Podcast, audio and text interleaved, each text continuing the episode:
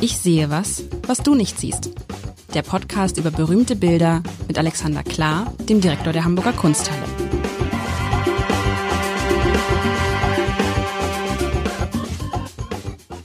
Herzlich willkommen. Mein Name ist Lars Haider und es ist November, lieber Alexander. Wir sind schon wieder im November. Was, ist, was du und der November, was ist das für ein Verhältnis?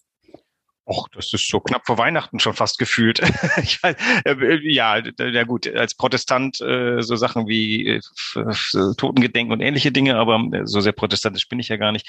Och, der November, keine Ahnung, ein, auch ein schöner Monat. Nicht? Also weil der ich weiß, meine Frau, die hasst den November, obwohl ich ja im November Geburtstag habe und viele Freunde und so haben auch, aber sie, oh, der November ist so furchtbar. Da muss sie Geburtstagsgeschenke finden, das mag sie nicht, das kann nee, ich verstehen. Ich glaube, es war schon. Und du hast irgendwie, finde ich, passend dazu ein Bild mitgebracht. Wobei das Bild, ich erinnere mich, du mir letztes Mal gesagt hast, das nächste Bild kommt zum Thema German Angst. Richtig, wobei ich muss zugeben, du hast mich ein bisschen überfordert. Das war ja, du hast ja irgendwie von einer kleinen Weile schon zwei Dinge hochgekommen. Das eine war Dekadenz, das haben wir jetzt ja abgearbeitet. Und German Angst, bei Dekadenz konnte man so ein bisschen assoziieren.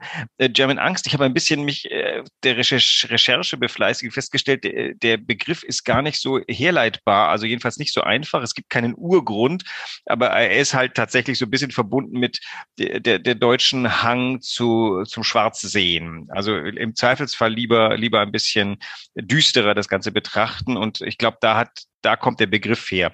Und da ist mir spontan dieses Gemälde und dieser Künstler eingefallen. Das Gemälde, das kann man gut beschreiben, Stichwort Schwarz sehen. Man macht es auf und die Laune ist gleich schon mal deutlich schlechter. Also es ist ein Bild, was zu großen Teilen aus schwarzen Tönen besteht, also äh, schwarz bis tiefdunkelblau. Man sieht ein, ja, was ist es denn? Ein, ein Fluss. Es ist ein Fluss. Ein Kanal. Ein Kanal, sehr gut, ja, ein Kanal, richtig. Rechts an diesem Kanal ist ein, liegt ein Segelschiff. Äh, dieser Kanal führt unter eine, unter eine Brücke durch, die in der Mitte von so einem Stützpfeiler geteilt ist. Also die Brücke hat nicht nur rechts und links die Pfeiler, sondern auch in der Mitte nochmal ein, ein, ein Stützpfeiler und dann geht es da hinten so weiter. Dann sieht man auf der hinter der Brücke sieht man zwei große Strommasten und da steht, stehen, steht auf der rechten Seite ein Haus, auf der linken Seite ein Haus.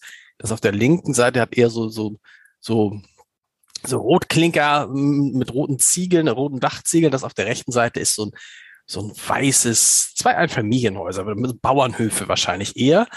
Und dann geht es halt nach hinten und da, wo der Horizont wäre, ist einfach nur eine unfassbar dunkle, schwarze Wand. So richtig so dieses, wenn man mal unterwegs ist und denkt, es fängt gleich an zu regnen und dann guckt man nach vorne und denkt, nee, nee, es fängt nicht gleich an zu regnen. Es ist dieses Gefühl, gleich geht die Welt unter. Es ist so dunkel und so schwarz, wie ich es in echt zum Glück noch nicht gesehen habe. Und von diesem Schwarzen hebt sich das Gelb dieser, dieser äh, Brücke ab und so, so irgendwie so eine seltsame Lichtstrahl auf, auf, das, auf das Haus auf der rechten Seite der Brücke, so ein bisschen auch auf das Haus auf der linken Seite der Brücke, so ist wie so ein Scheinwerferwerk das Ganze. Man fragt sich, warum ist es da hinten so unfassbar dunkel und hier vorne noch so unfassbar hell und freundlich? Ähm, kennt das aber. Ich finde so ein bisschen skurril, diese beiden Strommasten, die zerstören hier diesen ganzen Eindruck. Ne? Wenn nämlich die Strommasten nicht wären, wäre das eigentlich eine ganz schöne, schönes äh, Stillleben, also ein, ein, ein, ein, ein, ein schönes Bild der Natur und diese Strommasten bringen so dieses Technische da rein. So. Das Prosaische.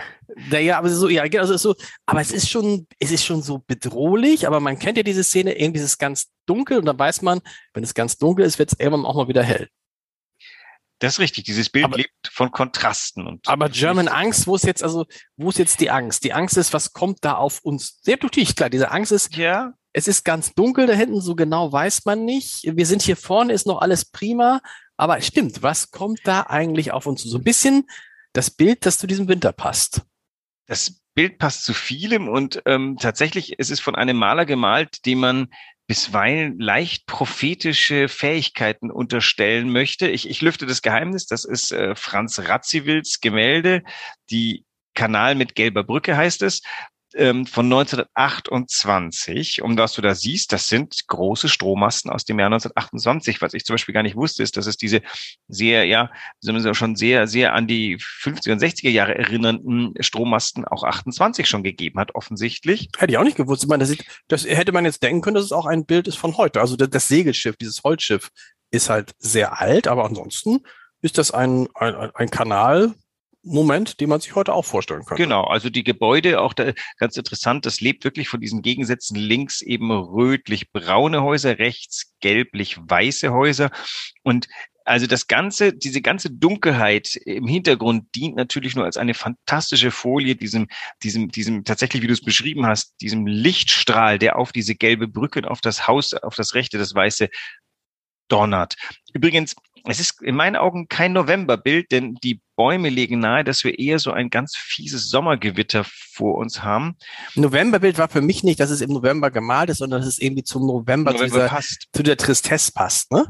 Wobei es ist, also ich bin ganz fasziniert, es ist in meinen Augen nicht trist. Aber mal ein, ein Stück weiter noch wegen der Prophetie. Also German Angst ist ja, wenn ich das so richtig gedeutet habe, tatsächlich die, die untunliche ähm, Ängstigung der Deutschen, die irgendjemand hat mir mal diesen so ein Aperçu erzählt von irgendeinem französischen Politiker, der gesagt hat, die Deutschen, die äh, entweder liegen sie vor einem im Staub und winseln oder sie hängen einem an der Gurgel und erwürgen ein. Und ich weiß nicht, wie der Spruch genau geht, aber das ist ein Aperçu, der sich mir eingeprägt hat, der zumindest für die erste Hälfte des ähm, 20. Jahrhunderts ganz gut passt, weil, ähm, keine Ahnung, äh, erst äh, Wilhelminismus auftrumpfen, dann den Weltkrieg nicht gewinnen, dann winselnd im Staube liegen, dann schon wieder den anderen an die Gurgel fahren. Ist schon, die Deutschen sind ein Volk der Extreme, würde ich jetzt mal sagen. Und das trifft es, das trifft es vielleicht ganz gut. Dieses, was wir auch heute erleben, wenn irgendwie entweder ist eine Katastrophe, also entweder ist irgendwas, was da ist, richtig groß und richtig gefährlich oder so, ne? Oder es ist so, so ich finde, man erlebt es jetzt bei Corona und bei den Energiepreisen. Corona ist ja ehrlich gesagt heute was die Inzidenzen anbelangt, nicht viel besser als vor einem Jahr. Also aber vor niemand einem, scherzt mehr. Aber vor einem Jahr hätten wir, wenn wir durchgedreht, niemand hätte sich mit jemandem getroffen und jetzt gehst du ins, ins Fußballstadion, in Konzerte, in Theater, sonst was. Also niemand spricht mehr drüber, obwohl sich theoretisch an den Inzidenzen und so gar nichts geändert hat. Im Gegenteil. So. Und bei den Energiesachen ist es irgendwie so, dass man mir so dieses Gefühl hat, ja, man weiß halt nicht genau, was auf einen zukommt. Ne? Und weil man das nicht genau weiß, geht man erstmal, das ist, glaube ich, so typisch deutsch, deutsch, man geht erstmal immer vom Schlimmsten aus. Ja. Ich weiß aber, ich weiß aber gar nicht, woher kommt das? Warum gehen wir vom Schlimmsten aus? Weil wir ja, man ist fast versucht zu sagen, äh, in, in dem, im Erbgut eines jeden Menschen und eines jeden Volkes steckt viel an Erinnerung. Also ich bin ja groß geworden in den 70er Jahren und trotzdem die einschneidendsten Erzählungen meiner Mutter von unserer Familie sind Geschichten aus dem Jahr 1923, der, der, der, der, Infl der Hyperinflation.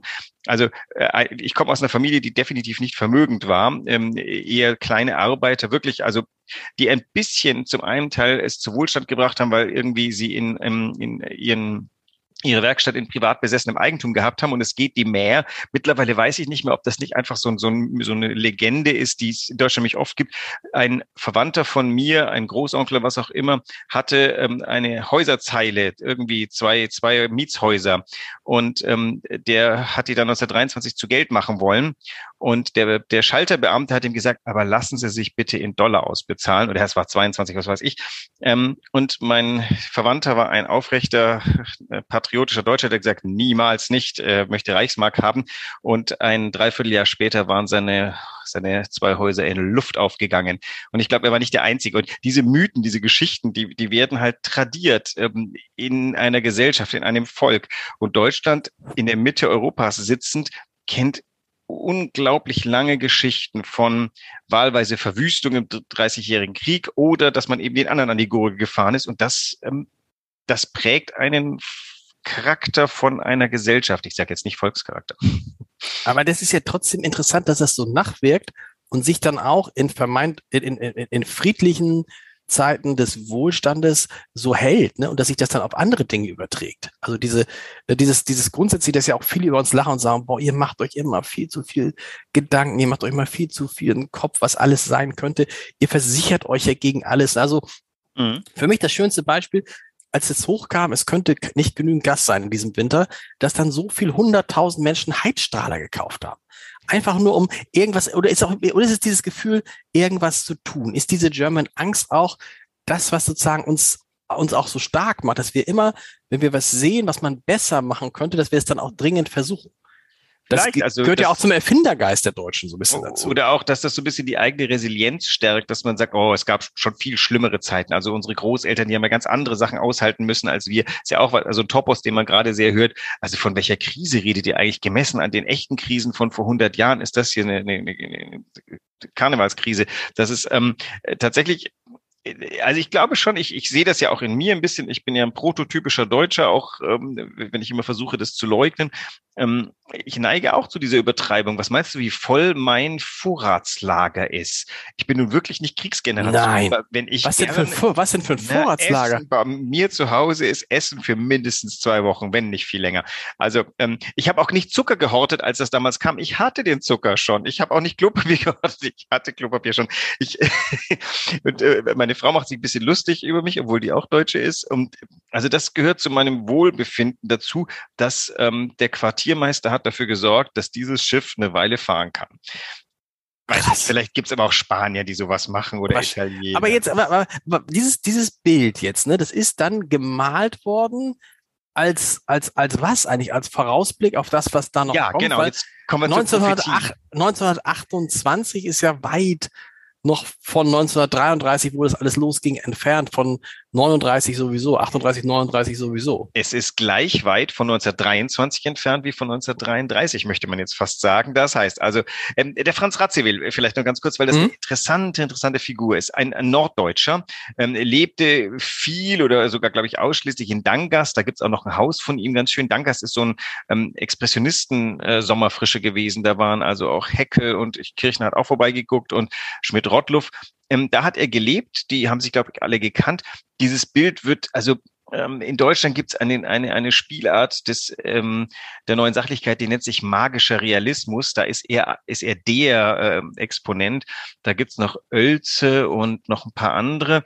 Ähm, und was du hier siehst, ist tatsächlich auf der einen Seite eine ganz kühle Beschreibung einer norddeutschen Landschaft mit so einem Deich, auf dem so eine Schwingbrücke ist. Diese gelbe Brücke ist ja so eine Brücke, die kann man drehen. Man können da die Schiffe durch, ohne sich ähm, den Mast abzubrechen. Und da wird wieder zurückgeschwungen und dann kann die Eisenbahn wieder drüber fahren oder die Straße. Und du hast dieses Gegenüber aus Strommasten und diesem alten Kahn da mit dem zu kurzen Masten. Du hast diese sehr rechts das Haus ist vielleicht so ein Schleusenhaus. Das ist technischer Bau und die Häuser wiederum sind, wobei da ist nichts Reddach oder sowas. Im Gegenteil, die rechten Häuser, die sehen sogar fast aus wie Italien, hätte ich fast gesagt. Da ist aber noch ein Kirchturm im Hintergrund. Also das, die, diese Landschaft, die kenne ich. Als Fahrradfahrer ist ja so, ich habe immer den Blick so ein bisschen auf den Horizont gerichtet und ich hatte in meinem Leben mehrere Gelegenheiten, wo es Abend wurde, so ein Gewitter heranzog und klar war, ähm, ich werde wahrscheinlich meinen, mein Zielort nicht erreichen, ohne richtig nass zu werden von dem Gewitter, was da herankommt. Und das sieht dann so aus, wie das hier vor uns. Aber ist es eine deutsche Landschaft? Ist es eine holländische Landschaft? Weiß man das? Ja, so norddeutsch. Also der, Norddeutsch. das ist so, was du im Ammerland findest. Äh, Ostfriesland kann auch nach Holland rübergehen. Wie gesagt, die Häuser sind jetzt nicht so super typisch, obwohl das sind auch so, das sind halt so Bausünden, wie sie wir Deutschen auch ganz gerne begehen. Also links irgendwie so ein Schuppen an den nächsten dran gezogen und keine Ahnung, diese Kamine auch irgendwie ein bisschen, weiß nicht. Also das Bild ist so, so wie eine Momentaufnahme. Aber herausragt natürlich dieser bedrohliche Horizont. Und das ist eine Spezialität von, von Radziwill, das hat er ganz oft gemalt. Ähm, Radziwill ist auch eine der Figuren, die halt ähm, mitten ins Dritte Reich hineinragen. Und der ist wie ganz, ganz viele andere. Da gab es ja kein, kein Schwarz oder Weiß, sondern da gab es viel Grau. Der ist Parteimitglied in der NSDAP geworden ähm, was vielleicht etwas aussagen kann. Auf der anderen Seite ist er auch äh, äh, als, als entarteter Künstler diffamiert worden und mit Malverbot belegt worden. Das heißt, irgendwie wie der Nolde hätte er gern mitgemacht, aber äh, mitmachen haben sie ihn nicht lassen, weil er hat dann irgendwie doch nicht und er stand zu seiner malerischen Überzeugung und musste damit leben, dass er, ich glaube, ab Mitte der 30er Jahre konnte der nicht mehr ausstellen, lebte mühsam da in Dangast von, ich weiß nicht was, Vermietung seiner Wohnung irgendwie. Ähm, Also das ist ähm, äh, eben eine von den vielen interessanten Figuren, die wir heute wieder ein bisschen mehr verstehen lernen, wo wir sehen, wie, wie russische Staatsbürger sich bekennen müssen, pro oder contra, äh, und wir feststellen, was für ein sonderbares Bekenntnis das denn wäre, wenn wir es tun müssten. Also ähm, und auf einmal lernt man, naja, ähm, die Welt ist eben nicht in, in Gut und Böse scheidbar. Da gab es halt Leute, die haben sich arrangiert. Seine Bilder sind aber definitiv keine, keine NSDAP-konformen Bilder. Die sind düster, dreuend, verheißen Unschönes. Dieses Bild ist eben wirklich, man könnte das ja lesen, als das ist das Dunkel, was da in der Weltgeschichte heranrollt. Das ist bei ihm gerne so gelesen worden, weil er öfter solche Bilder gemalt hat. Aber es ist, das weiß mir jetzt im Nachhinein, kann es nicht einfach auch nur sein, dass er diese Szene gesehen hat und hat gesehen, ja, ja. boah, weil es hinten so dunkel ist und vorne so gelb, sind die Kontraste, das ist so genial und ich mal einfach jetzt ja, ein herannahendes Gewitter. Kann das nicht klar. auch sein? Nein, nein, das ist sogar so. Das Interessante ist aber wiederum, wie das dann gedeutet nicht, wird. Er würde dir nicht erklären können, warum er das so faszinierend findet. Das ist ja bei allen Bildern der Welt so. Also, sag mal, außer Guernica von Picasso, der hat ganz bewusst diese, dieses Massaker, diesen, diesen, diese Bombenangriff auf Guernica gemalt und gewollt. Die, es gibt von Oelze ein Bild im Museum of Modern Art, das heißt Erwartung.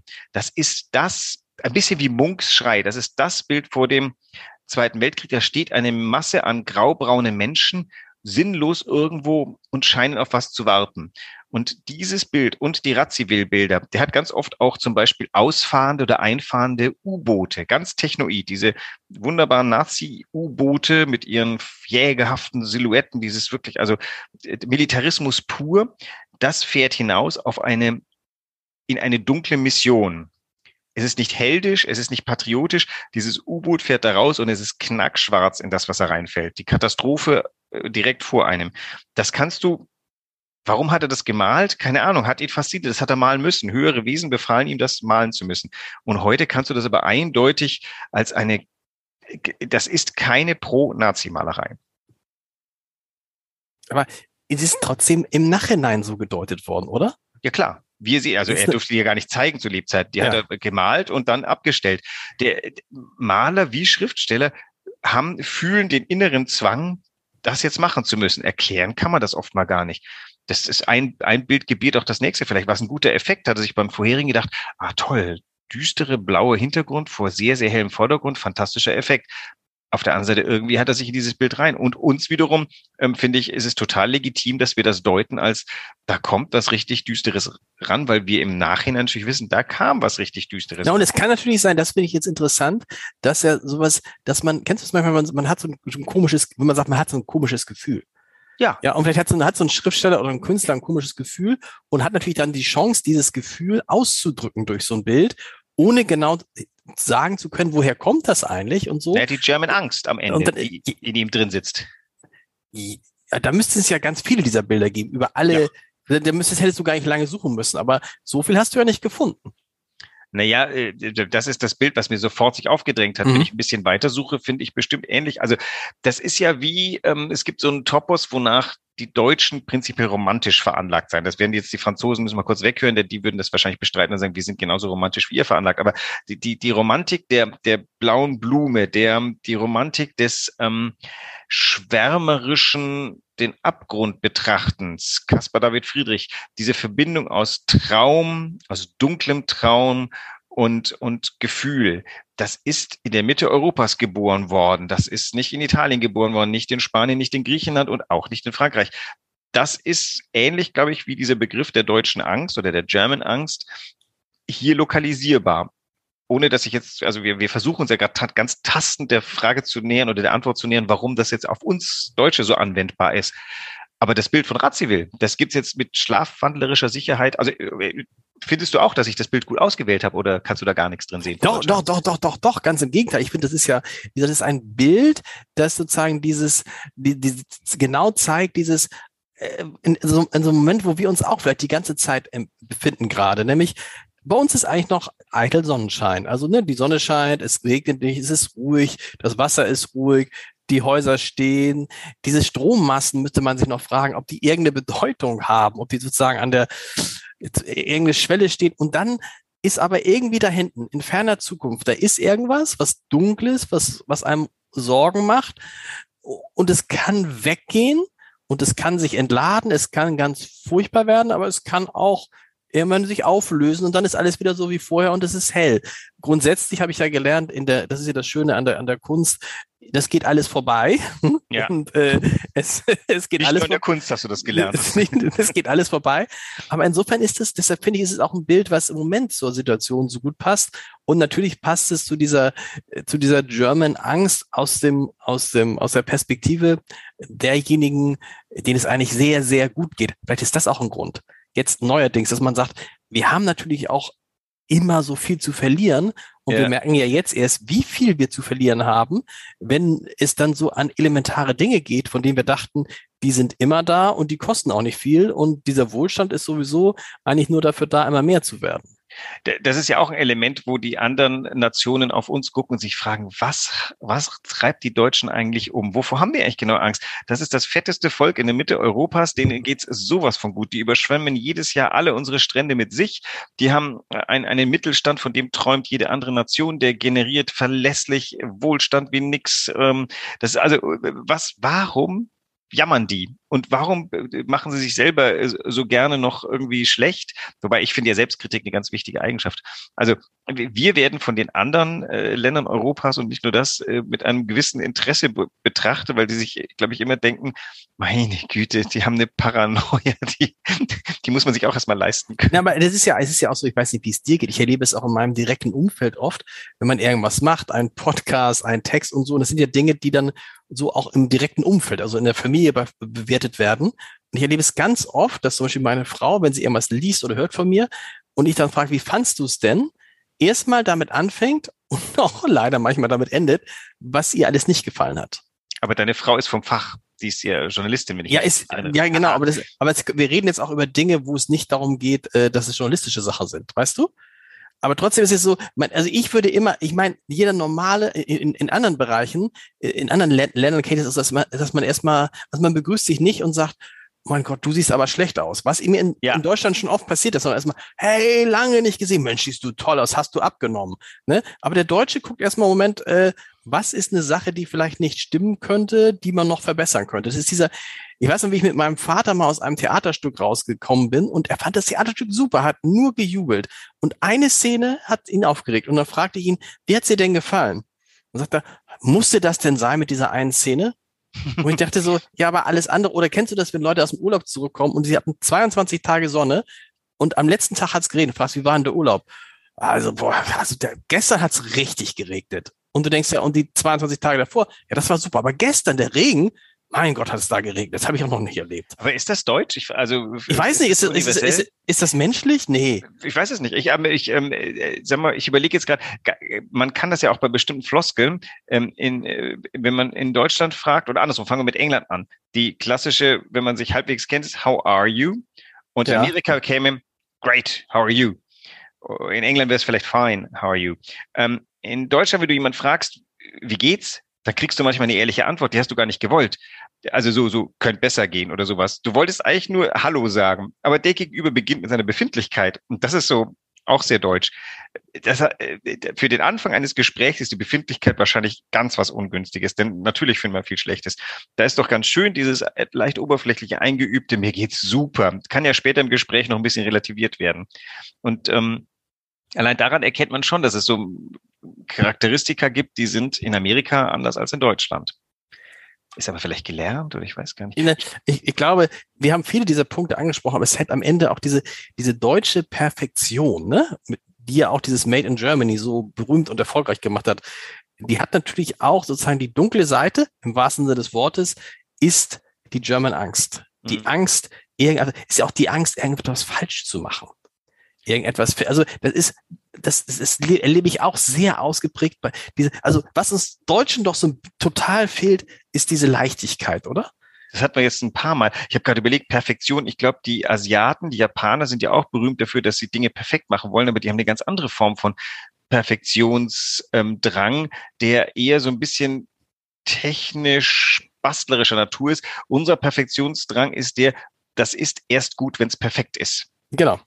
Und ähm, daran Und solange es nicht perfekt ist, also wir sagen auch, solange es nicht perfekt ist, freuen wir uns nicht über die 98, 99 Prozent, die nicht perfekt sind, sondern wir ärgern uns über die ein bis zwei Prozent, die nicht funktionieren. Und das muss man sagen, da ist dieses Bild, da kann man bei diesem Bild nicht meckern, wie meine Schwiegermutter sagen würde. Das ist, das ist ein perfektes, es ist ein perfektes, ein perfektes Bild. Und nächste Woche wird es nächste Woche ein bisschen optimistischer oder bleiben wir, ist jetzt German, sind jetzt German Angst Nein, nein, nein. Ich habe gedacht, äh, wir nächste, nächste Woche gehen wir nochmal ein Jahrhundert zurück und schauen mal einem, äh, einem Deutschen in die Augen. Nicht von, verraten, nicht von verraten. Damals.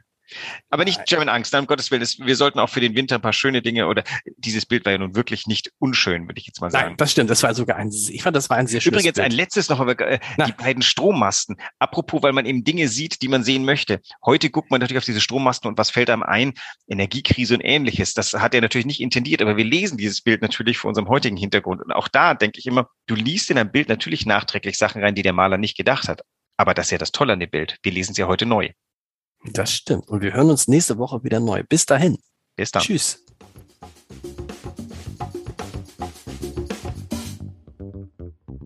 Weitere Podcasts vom Hamburger Abendblatt finden Sie auf abendblatt.de slash podcast.